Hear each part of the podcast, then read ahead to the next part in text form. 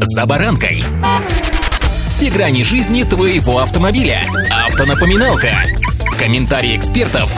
Советы по обслуживанию автомобилей в программе «За баранкой».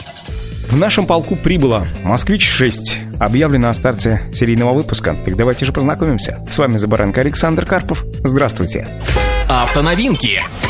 Седан «Москвич-6» оснащается полуторалитровым двигателем с турбонаддувом, возможной комплектацией с трансмиссией, вариатором и роботом, мощностью 136 и 174 лошадки. В смешанном цикле расход топлива заявлен как 8 литров на 100 километров. Показатель разгона до сотни – 8 секунд. С учетом того, что на гоночное качество «Москвич» не претендует, получился довольно-таки динамичный автомобиль, да еще и с, в общем-то, экономичным двигателем. Производитель отмечает, что максимальная скорость нового автомобиля составляет 170 км в час. Лифтбэк рассчитан на пятерых пассажиров пассажиров, включая водителя. При этом задние ряды сидений складываются, что позволяет увеличить объем багажника примерно в 4 раза. Напомню, что у лифтбека задняя дверь поднимается вместе со стеклом, что дает нам хороший большой проем к уже хорошему большому багажнику, который в случае с москвичом получается аж 540 литров. Известно, что выпускаться будут три комплектации – стандарт, комфорт и престиж. Они будут отличаться некоторыми деталями экстерьера, например, размерами колес, а также дополнительными опциями. Известно, что базовая включает аудиосистему, кондиционер мультимедиа экран. В нем есть возможности подключения к смартфонам по протоколам Apple CarPlay и Android Auto. Во всех вариантах будут умные системы безопасности, антиблокировка при торможении, помощь при старте в гору, противозаносная система и множество других полезных функций, которые сегодня присутствуют уже повсеместно во многих автомобилях. В более дорогих комплектациях кондиционер заменен на климат-контроль, где все регулируется уже без участия человека. Самыми интересными деталями дорогих вариаций являются обзор камерами на 360 градусов и панорамный люк с электроприводом, который, кстати сказать, есть уже в «Москвиче 3».